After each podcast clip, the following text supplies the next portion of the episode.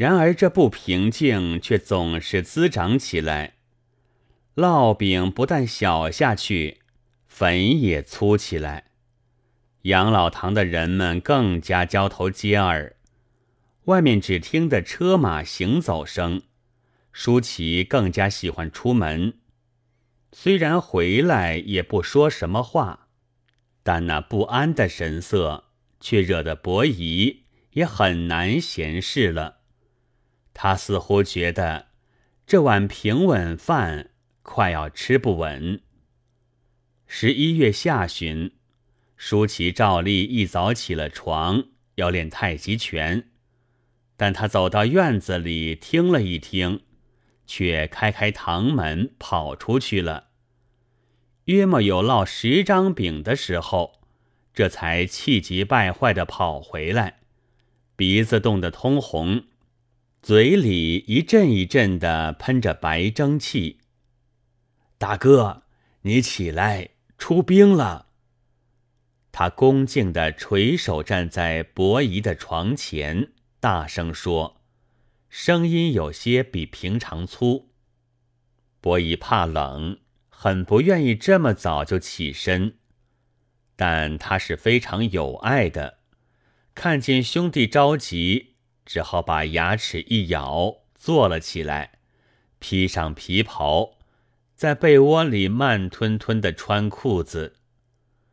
我刚要练拳，舒淇等着，一面说。却听得外面有人马走动，连忙跑到大路上去看时，果然来了。首先是一声白彩的大轿，总该有八十一人抬着吧。里面一座墓主写的是“大周文王之灵位”，后面跟的都是兵。我想，这一定是要去伐纣了。现在的周王是孝子。他要做大事，一定是把文王抬在前面的。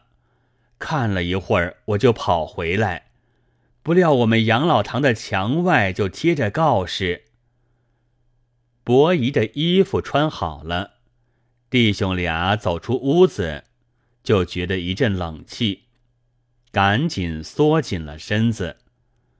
伯夷向来不大走动，一出大门。很看得有些新鲜，不几步，舒淇就伸手向墙上一指，可真的贴了一张大告示：“赵德金殷纣王，乃用其妇人之言自绝于天，毁坏其三政，离弃其亡父母弟，乃断弃其先祖之乐。”乃为淫生，用变乱正生，一乐妇人，故今于发，为公行天罚，免灾夫子，不可再，不可三。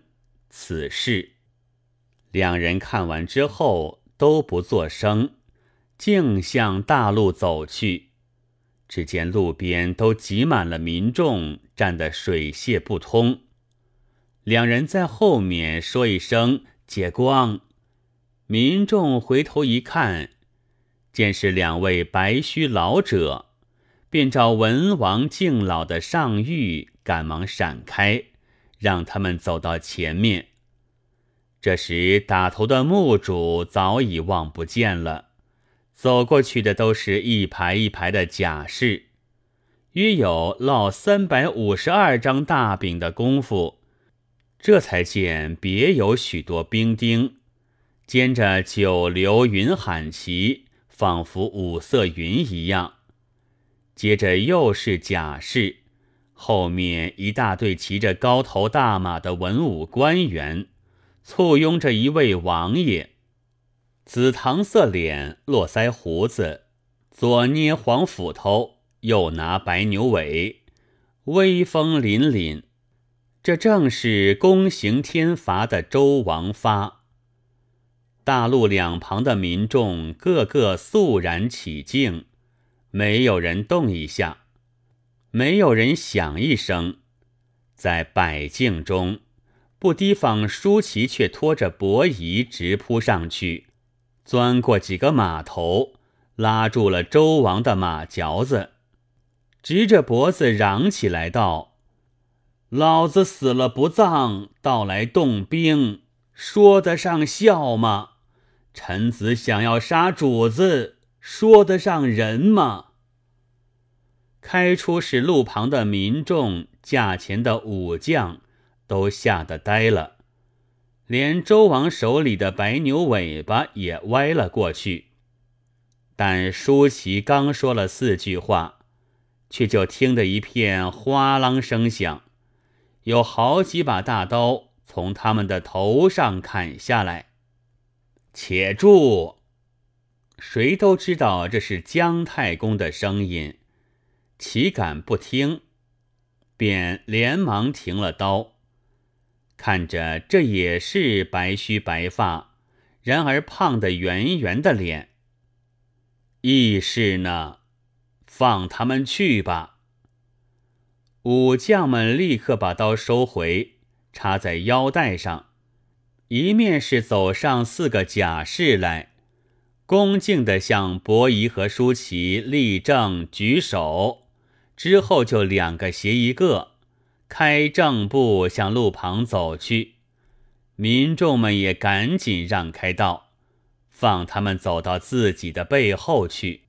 到得背后，甲士们便又恭敬地立正，放了手，用力在他们俩的脊梁上一推，两人只叫的一声“哎呀”，踉踉跄跄踉踉地颠了周尺一丈路远近。这才扑通的倒在地面上。舒淇还好，用手支着，只印了一脸泥。伯夷究竟比较的有了年纪，脑袋又恰巧磕在石头上，便晕过去了。